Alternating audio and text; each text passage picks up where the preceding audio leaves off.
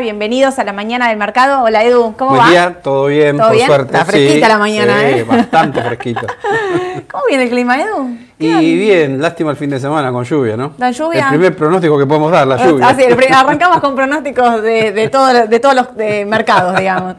Eh, se viene la lluvia al fin de. Bueno, eh, bienvenidos a todos, gracias por conectarse, gracias por los mensajes que nos vienen mandando durante la semana. Eh, eh, Vieron que siempre les digo, bueno, los que no lo pueden ver en vivo, estamos en Spotify a lo- los minutitos de ahí nomás de cuando terminamos eh, de hacer este vivo, se sube ahí en Spotify. Pero también estamos en Instagram, que también está saliendo en vivo en este momento.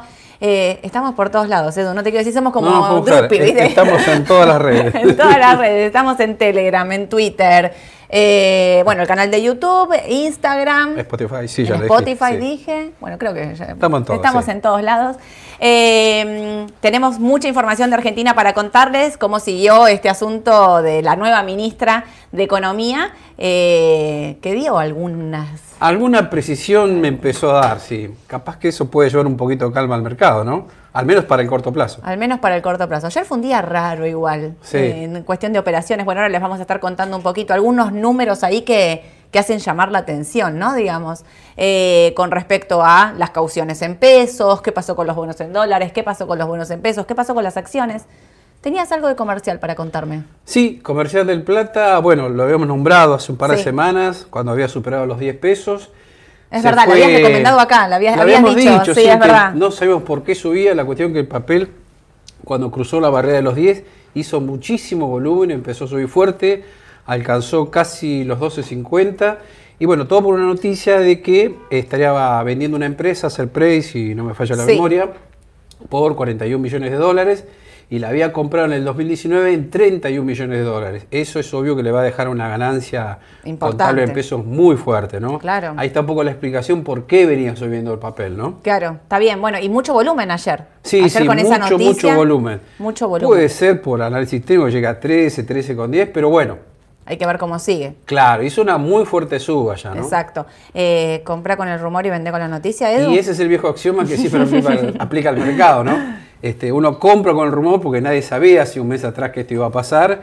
Y Pero bueno, había el rumor ahí dando vuelta de que Sí. había alguna noticia de Comercial del Plata que iba a salir. Claro, porque siempre los que conocen mucho Comercio de Plata dicen es una empresa que se dedica a comprar y vender empresas. Claro. Y bueno, cuando eso sucede siempre deja una ganancia muy grande como fue en este caso. En este caso. Así que bueno, vamos a ver si continúa el papel, ¿no? Pero Claro. bueno, ya la gran suba me parece que ya la, la hizo, suba ¿no? la tuvo de anticipado. Sí, bueno, sí. seguramente muchos tomarán ganancia porque con esta suba que hizo en las últimas semanas, Claro, digamos. más del 20% en 20 días, es muchísimo para el mercado local. Creo que fue la única acción que fue así.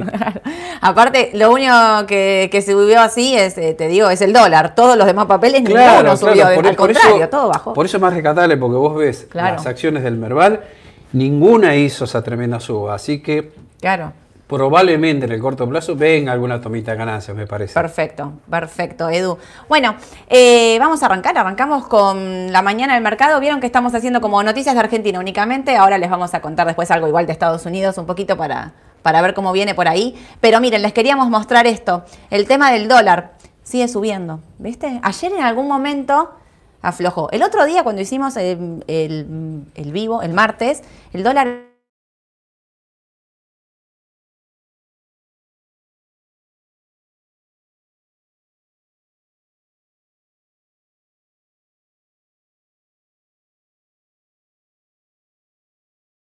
Sí, El dólar terminó bajó. mucho más abajo después. Llegó Exacto. a tocar, no sé si 2.55 me Sí, parece. 2.55 para el MEP. Sí, igual es mucha volatilidad, ¿no? De 2.81 a 2.55 es, Es un bastante. montón. Y fíjate que las acciones eh, argentinas, eh, acá el martes, a pesar de que afuera bajaban, las acciones argentinas subían, porque era como que se habían pasado de rosca en la Claro. venta y en el tipo de cambio, ¿no? Exactamente. Eh, ahí reacomodaron un poco las posiciones, no así para los bonos, que sí en ese momento siguieron bajando y el AL30 llegó al mínimo nuevamente de 19 dólares. 19 dólares, sí. Pero mira el tipo de cambio. Ayer estaba en un momento, a la mañana 2.63 el tipo, Sí. el MEP. Y de repente pega Esta el vez salto. como fue al revés, ¿no? Bajó, Sí. todos esperaron alguna toma de ganancia más profunda y no. No ocurrió. Tocó 2.60 y ahí rebotó enseguida hasta casi 2.70. Exactamente. Eh, lo que pasó ayer igual era muy significativo en los bonos, no sé si lo estaba siguiendo. Estaba siguiendo la L30 en contado inmediato yo, Sí. ¿no? Eh, estaba haciendo algunas operaciones para algunos clientes y, mm, me, y de- pero te digo, fue, viste cómo es, un segundo. Ustedes por ahí no, no tienen esta cosa de ver la pantalla como la vemos nosotros de operaciones, pero te juro, en un segundo apareció la compra. Lo que ponían en venta se llevaban, o sea, así se disparó, Sí. se disparó como más de 100 pesos en cuestión de minutos eh, y esto es lo que hace tener mucha volatilidad en el mercado. Digo el contado inmediato porque son los pesos que cuentan, ¿no? Digamos, Claro. el tipo de cambio y todo se maneja eh, por el AL30 o el GD30 en contado inmediato. En Es el GD30 que más también se volumen hace llevaban además todo. la L30. Claro.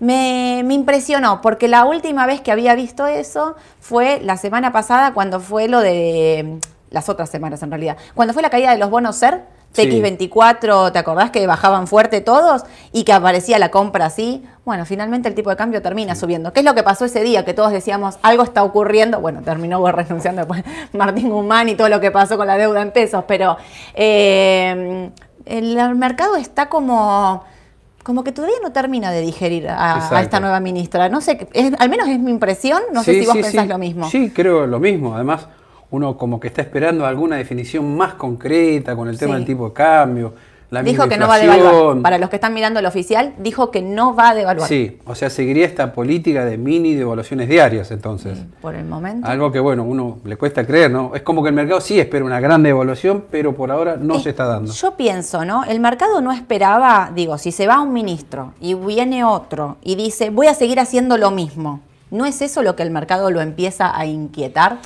Porque, Claro, digamos, las variables como que se pueden Claro. descolocar mal, entonces... Uno esperaba que venga un nuevo ministro Claro. para tomar otro tipo de decisiones. Después se verán si son buenas o malas. Digo, no vamos a hacer nosotros acá decir si las medidas son buenas o malas.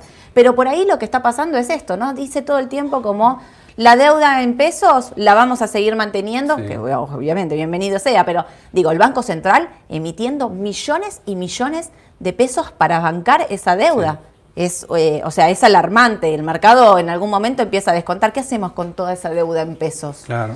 si seguimos emitiendo, la emisión genera inflación. Exactamente, cuando más emiten, eso a la larga en algún momento se traduce a la, se traduce a la inflación y probablemente lo veamos dentro de un par de meses, ¿no? Claro, siempre sí, porque Así va que- como con delay, de- digamos, el Sí, tema de la algunos inflación. economistas y- dicen, bueno, meses tarda esto en reflejarse en la inflación más, más adelante. ¿no? Exacto. Pero bueno, en el dólar actúa rápido y dolarizan Claro. enseguida. Les voy a contar aparte otra cosa.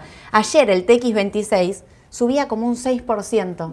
Eh, me hizo acordar a la suba del 10% del TX24 de la otra semana. No, les voy diciendo estos datos porque vieron que uno, a ver, en momentos donde hay eh, mucha incertidumbre, mucha volatilidad, lo que necesitas es hacer esto, ¿no? Recopilar toda la mayor cantidad de datos posibles para que después cada uno haga el análisis que Claro. cree, considere y actúe en consecuencia. Digo, lo peor que te puede pasar es operar sin saber la noticia o sin Claro. saber qué era lo que estaba ocurriendo realmente en el mercado. Preferible tener todos los datos a mano Claro, y tomar la decisión. Exactamente. Algunos comprarán, otros venderán, pero digo, de- yo prefiero al menos eso, no sé, saber Ah, todo, digamos. En los bonos con ser me parece que tenés dos temas. El primero, uno puede decir, bueno, por la inflación que hay y la futura, que va a ser mucho más alta, bueno, conviene comprar un bono con ser. Claro. Pero ¿qué pasa a futuro? ¿Qué pasa el año que viene? Mira, te quiero mostrar una cosa. Estás hablando de bonos con ser. Para, ¿eh? La caución. Vieron que nosotros les venimos diciendo la caución todo el tiempo, que es el instrumento en pesos Sí. seguros, que tiene que ver con eso que está diciendo Edu, el riesgo, ¿no? A ver, si mirás solo por números, te, te aislás del contexto político y de lo que puede ocurrir, Claro. uno tendría que comprar sin dudas un bono con ser. Claro. Porque la inflación, mira, hay aumento de prepagas, hay aumento de colegios privados, Sí. hay aumento de precios porque el dólar subió y por la especulación. Hay un montón de cosas que no se venden, ni otra gente que remarca precios porque siempre decimos Sí. cada uno está tomando una decisión distinta. Está el que no te quiere vender y está el que dice yo te aumento de antemano porque no sé si voy a poder recomprar esto que, que, que te estoy vendiendo ahora, Claro. ¿no? Digo. Entonces, eh, ¿qué pasa? Las, eh, digamos, todo eso genera inflación. Claro. Automáticamente decís, bueno, tendría que comprar un bono con ser. El bono con ser tiene un riesgo muy alto de Ahí ser está. reperfilado. A eso quería apuntar. Claro, el bono con ser, el problema que tiene es que la deuda es muy, pero muy grande y ya todos los analistas, los principales de acá de la City porteña, están diciendo, ojo que podría haber un reperfilamiento. Claro. Por eso bajó hace unas semanas atrás muy fuerte toda la gama de bonos con ser. Así que ese es el peligro que encierra a mediano plazo, ¿no? De corto parece interesante por la inflación alta que va a haber, ¿no? Exacto. Y te digo una cosa más, viste que antes teníamos como repartida la curva entre lo que era post elecciones Sí. y eh, previo a las elecciones, ¿no? O sea, los bonos con ser cortos podían ser una, una alternativa Claro. mejor a, era mucho más especulativo lo que era post elecciones. Hoy empieza a dudar el mercado de esto también y empezás a decir, che, pará, el TX22, el TX23 y el TX24, y no sé, ¿me entendés? O Queda sea, la duda también, queda la duda de qué va a pasar también en el corto plazo. Y para mí eso se refleja en esto. La caución, que es como siempre decimos con Edu, es lo que sobrevivió a todas las crisis argentinas, porque es un mercado garantizado, porque es el mercado seguro, es el mercado que le da liquidez. Miren lo que vale la tasa, 36 anual a un día. Ayer llegó a valer 22. Sí. Miren, el que va a colocar su plata a 22 anual en un país con el 60% de inflación tiene mucho miedo de que nada Claro, se pague y claro. prefiere decirle, bueno, coloco mis pesos al 22, no me rinden Es- nada, pero estoy plata, seguro. pero es algo. seguro.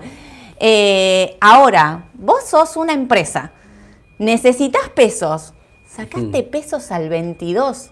Sí. Bueno, al 36, al Claro. 37. Les digo que esto igual está bast- bastante bajo, pero se viene manejando en el 40, 41. O sea, no viene Hasta hace pasando. unos días la tasa del 30 42 días estaba en el era. 41, 42, 44. Claro, ahora nada verlo- igual. Y nada, ahora bajó, poco. pero esto baja por eso, porque son los fondos, los money market, los que tienen plata en el mercado en este momento que no quieren arriesgar, que van a la caución bursátil segura. Pero bueno, les quería mostrar esto para que vean a 7 días 37 anual. Claro.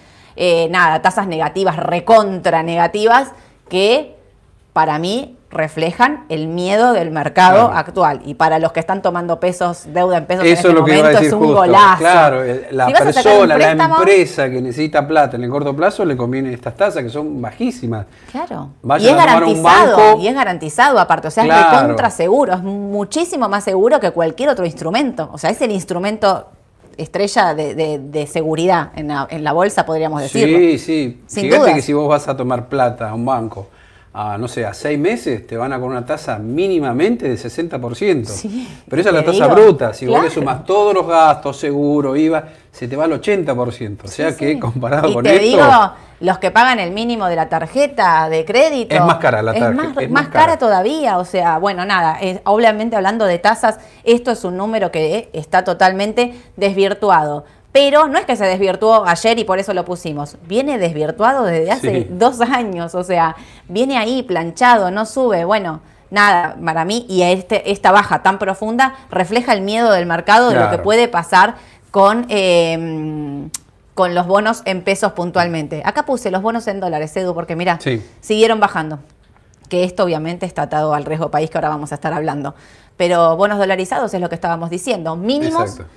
Y por ejemplo, a L30D en 19, bueno, ya es ¿Cuántas como. veces tocó 19 las últimas semanas? Y ya un par de veces tocó 19 dólares. Tres, cuatro veces toca 19 dólares y rebota. Claro, son precios casi de default, me Sí, parece. son ¿no? precios de default. Así que para el que apueste a largo plazo puede ser una oportunidad interesante. No Claro. sabemos en el corto, es impredecible. No, porque en el corto hay muchos que dicen que mm, podrían ir a buscar los 15 dólares, que sería el valor que representa Mm. la misma deuda que en el 2008, Claro. cuando recordemos en el 2008 la caída de Lehman Brothers, que hace una caída en todo el mundo, no solo acá en Argentina, los bonos cayeron a precio de default nuevamente y en ese momento mm, lo que se hizo fue estatizar las AFJP. Se compraron toda esta deuda dolarizada, la compró la ANSES, que a ver, técnicamente la compró en el mejor momento porque la compró en mínimos, Mínimo. mínimos absolutos. Pero bueno, eh, eh, cuando haces más o menos la cuenta, algunos dicen es 15, otros 17, estamos más o menos en estos valores, pero digamos, 19 viene siendo una resistencia muy fuerte, da como un 40 de tiro. Da 45% anual en dólares, es muy fuerte. Y además otra cosa, eh, van a pagar ahora la semana que viene Sí, en dólares. dólares. No es mucho, Ya salió el el interés aviso. es bajo, pero bueno, Bueno, pero algo es algo, ¿no? Escúchame, Es bueno los que están que mirando la E38, casi 25 dólares. Ayer hice la cuenta, eh, de acá al 2023, solo por renta, te paga 5 dólares. O sea, 5 dólares ya recuperas de renta, porque paga, como es más largo, viste, no sé, el AL30 paga 0,25 centavos de dólar. Y el AI38, no te quiero decir, pero me parece que paga 1,23, un, un, número así, ¿me entendés? O sea, paga bastante más, obviamente tiene que ver con, con la duration, o sea, con lo largo que es el bono, ¿no? A esto me estoy refiriendo. Este vence 2030, este vence 2038. Se supone que el bono más largo es más riesgoso, salvo que en este momento, como en Argentina, la curva está invertida y eso quiere decir que lo más corto rinde más que lo más largo. ¿Por qué? Porque hay un riesgo de default en el corto, plazo. Entonces, lo que estamos viendo es eso, pero bueno, para quienes quieran especular tenés como la gama Argentina, legislación Nueva York, tenés corto, largo, lo que quieras. Miren lo que bajaron en el año, esto es en dólares, miren lo que vienen bajando en el mes. Y bueno, sobre todo rescatar esto, ¿no? Los 19 dólares de la L30, que me parece que es un número a recontra seguir de cerca, porque si los llegara a perforar con volumen, ahí Sí, sí, no, no sabemos si va a suceder, pero hay que estar atentos. Exactamente. Y de esto sigue el riesgo país, ¿no? Que sigue subiendo 2.700 puntos lo que subió ayer un 5%, lo que viene subiendo en el mes casi 60% en el año. Superamos, obviamente, por ya un amplio margen, el valor del riesgo país allá de octubre 2020, cuando reestructuramos la deuda, que fue que tuvo la baja fuerte, la reestructuración con los privados, que es de donde surgen estos bonos pero bueno, es, eh, el, digamos, refleja el miedo, ¿no? Claro, cuesta creer que esto, bueno, siga subiendo, ¿no? Pero bueno, estamos en Argentina, todo es posible. Todo es posible. Por otro lado, em, dijeron que van a viajar para ver el tema del Club de París. Sí. Por el momento está ahí como medio en stand-by, pero, pero sí se juntó, o hablaron, no se juntaron en realidad. Habló... Mm, la titular del FMI con la, con la ministra. sí. ¿cómo? Eh, Cristalina. Ah, Cristalina. Cristalina. Em, y con la ministra... Mm, se me fue, Batakis.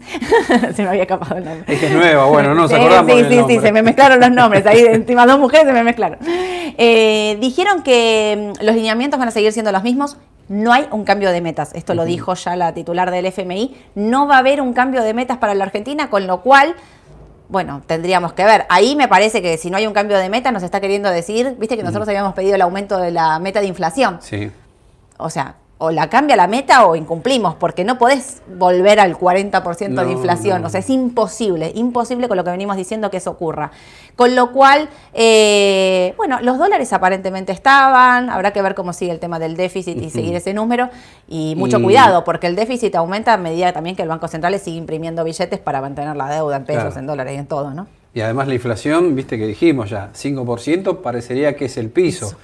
Pero ahora para junio, algunos ya empiezan a decir puede ser 5, puede estar cercana a 6 también. Y lo que más preocupa, la inflación de julio. Primero el pronóstico era 7, ahora dicen que es 8. O sea, ojo porque esto... ¿No sería la más alta esa? sería la más alta. Porque la más alta hasta ahora es 6.7, si mal no recuerdo. Sí, sí, bajo 7 era. Por mm. eso, sería muy, muy preocupante si llega a ese nivel, ¿no? Estarías pagando estas consecuencias de estas semanas, digo, ¿no? La suba del dólar y y bueno, y aumentos de todos estos servicios que se están dando. Van a seguir con la segmentación de tarifas, eso me acuerdo, eso dijo que iba a seguir. Eh, hay un tema ahí con el tema del dólar turismo que mm, aparentemente, aparentemente no, no la escuché, leí.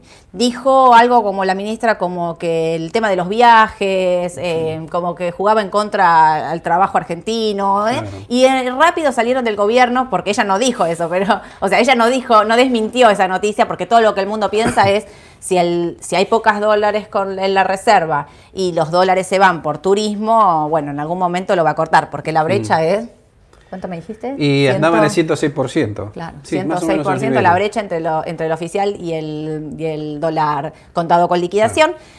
Eh, rápidamente iban a decir que no, va a haber cambios por el momento. Bueno, ya es una buena noticia. Si pensabas viajar, viajar ya, adelantar pasaje, Edu. Sí, yo, diría que sí por las dudas, nunca por se las dudas, porque por el momento, aclararon, es por el momento. Así que mucho cuidado con eso. Bueno, riesgo país, entonces ya estamos, la caución ya también la dijimos. Y eh, acá pusimos en números lo que estábamos diciendo el otro día, que Edu lo remarcaba. En enero del 2018 el Marval estaba 1.800 puntos en dólares. En marzo del 2020, o sea, lo llevamos de del máximo al mínimo, tiene un mínimo de 2,60, esto es la pandemia, el COVID, ¿no? Cuando arrancó y se cerró mm. todo, y hoy estamos en 3,40. ¿Vos qué pensás? Y está difícil, ¿no? Pero bueno, también está todo lo que sucede en el país. Por algo, bueno, tenemos los bonos en niveles bajísimos, lo mismo que las acciones, ¿no? Claro. Ahora uno piensa, bueno, están en niveles bajos, está para comprar, ¿no? Pero bueno, eh, para mediano y largo plazo seguro que es una buena opción. Ahora, en Sí. corto plazo, eso es lo difícil, ¿no? Corto no plazo es sabemos si va a ser volatilidad. 340, 300. Sí, si va a ser 260 de nuevo, si va, 260 puede perforar 260, claro. digamos. O sea, todo eso dependerá, y ahí sí ya dependerá de la política, de las decisiones Claro. políticas que se tomen de acá en adelante. Sí. Porque... mm, Me parece digamos, como que pesa más la cuestión local ahora que lo que sucede en Estados Unidos. Sí, Porque siempre lo todos los mismo. Mercados siguen a lo que hace Estados Unidos. Pero esta vez Argentina está un poco disociada, me parece. un poco, ¿no? De- Claro, eh, dependemos mucho de lo que suceda en el ámbito local, no Exacto. tanto de lo que suceda en el exterior. Exacto. Eh, y este año hay elecciones, digo, para hablar un poco de la región, hay elecciones en Brasil. Ah, tocaste un buen tema ese. ¿eh? ¿Qué pasa con Brasil? Bueno, Brasil a principio de año venía muy bien, Hmm. pero bueno, eh, empezó a bajar con los Estados Unidos y si uno mira el EWZ, que es un ETF que está compuesto por las principales acciones brasileras, Sí. entre otras Petrobras, por ejemplo. Sí, Petrobras, eh, Itaú, Bradesco. Claro, entonces empezó a bajar y mucho. Y ya está entre 26 y 27 dólares, un nivel que parecía imposible este año. Mm. Pero algunos empiezan a pensar, ¿no será que la baja de Brasil está más ahora emparentada con lo que sucede en Argentina? Y Habría que para mí esa había duda que ahora. plantearse esa duda. Eh, Brasil, recordemos que viene con sus números, ah, digo, a nivel macro muy bien, porque el tema de la suba de los commodities a Brasil lo beneficia por todos lados. Lo beneficia la suba del petróleo, lo beneficia los, eh, los alimentos, los minerales, digamos, todo lo que eran las materias primas la Claro. benefició. Pero ojo también, porque empezó a bajar Ahora fuerte empezó todo. a bajar el petróleo. El Llegó petróleo a valer los 130 alimentos. dólares el WTI, ahora Sí. está en 106, tocó 100 hace poquito. Así que esa es otra variable que también hay que tener en cuenta en Brasil, ¿no? Rápida corrección de los y fuerte corrección de los Y- alimentos porque ¿qué empiezan a descartar? De que va a haber una recesión en Estados Unidos Sí. y que se va a consumir menos en el Sí. mundo. Renunció Boris Johnson, para los que todavía no lo vieron, ahora me acordé del mundo y se me vino a la cabeza. Renunció por inflación y bueno, y otros ahí. Otros, Cuestiones domésticas. domésticas. no entremos en, en ese terreno, Eduardo, por favor. Eh, pero bueno, seguramente lo que está pasando en todo el mundo, ¿no? Esta inflación muy alta. Y bueno, también hay que decirlo, eh, hay una posibilidad de venta de Petrobras cada vez más fuerte, ¿viste? De que la privaticen. Eh, muchos lo ven como algo positivo, muchos lo ven como algo negativo. A ver, para Brasil, Estado, vender Petrobras es negativo Sí. porque tienen los ingresos de una empresa petrolera número uno en el Claro. mundo, digamos. Eh, sería un golpe Sí. fuerte. Pero hablando de elecciones políticamente, ahí está el tema de el candidato eh, es eh, Bolsonaro por un lado y es Sí. Lula por el otro. Lula con un vicepresidente que lo aparentemente dicen que lo eligió bastante promercado en el Sí. caso de que llegara a ganar, porque todos sabemos que la vez que ganó Dilma, que era la candidata de Lula, el mercado se destruyó, se destruyó directamente. Eh, seguramente entonces lo que está intentando hacer es poner un alguien más moderado, digamos, él dice que, que va, las encuestas lo dan ganador. Sí. Bolsonaro Sí, sí, sí. dice que no, y ahí empiezan ya, ya se empezaron a pelear ahí también, ¿viste? Se pelean en todos lados, eso es terrible. Ahí se empezaron a pelear diciendo, eh, no voy a reconocer, si ganan no voy a reconocer, va a haber fraude, pero falta un montón. Bueno, Falta nada. mucho. Los, eh, eh, los, los militares, todo lo que es la cúpula militar de, Estado, de, de Brasil, que tiene mucho peso, ya salieron a decir que se va a respetar lo que determine la elección, con lo cual y, este, estuvieron reunidos con Lula y demás como para decir, si vos ganás, vamos a hacer que vos asumas. Claro. Todo por verse ahí. Obvio, está perfecto, por supuesto que sí, pero bueno, es eh, igual el mercado por ahí también empieza a descontar un poco de eso, ¿no? Sí, sí, sí, por eso, Eh, para el que está interesado en Brasil, en acciones, bueno, un instrumento muy bueno me parece que es el EWZ. Sí, EWZ que opera como CDR y para los que no quieren operarlo como CDR, obviamente lo pueden operar directamente en Estados Unidos. En Claro, Estados Unidos exactamente. Como ETF. Me gusta Sí. el EWZ también. Sí, sí, como y instrumento. hay que monitorear eso, 26, 27 dólares, Claro. en la medida que aguante ese nivel de soporte, bueno, podría llegar a rebotar, pero bueno, Obvio. si lo perfora ya tenemos 20 dólares, ¿no? Ya Claro. se complica la cosa, ¿no? Está un poquito parecido al mercado de Argentina ahora, me parece. Viste también, bueno, el tema de Chile, porque yo creo que es una cuestión de la región Sí, lo que está pasando. Chile, que también tuvo un cambio de gobierno, que también giró como para más lado de la izquierda, si queremos decir, Sí. no es igual de izquierda a izquierda como conocida como antes, pero gira un poquito más para ese lado. Eh, y bueno, parecería ser que la región empieza a ir más para ese mm. lado. Habrá que ver qué pasa en Argentina. Por eso Estados Unidos mira mucho qué está pasando en Argentina. Eh, y repito, ahí dijeron se van a juntar en Estados Unidos, ¿viste? Eh, eh, Alberto eh, va a reunirse, bueno, también para que nos apoyen, ¿no? Digamos, porque el cambio de ministro y todo hace que realmente necesitemos tiempo. Para dar vuelta a la situación. Necesitamos ganar mucho tiempo. Claro, pero por ahí lo que no ayuda es esto de vamos a seguir en la misma historia. Yo creo que ahí, ahí es donde está el punto, en esas frases que están diciendo que son las que el mercado no, no está avalando del todo, ¿no? Eh, ¿Qué más? ¿Tengo algo más acá? No, con eso terminábamos, pero tengo preguntas. Edu, mira. lo más difícil. Lo más difícil. Em, ¿Ves alguna posibilidad que baje el contado con liquidación? Bueno, ese es un gran tema porque subió tanto el dólar, ¿no? Que uno es como que está esperando una agachada del dólar, producto de la fuerte suba que tuvo, ¿no?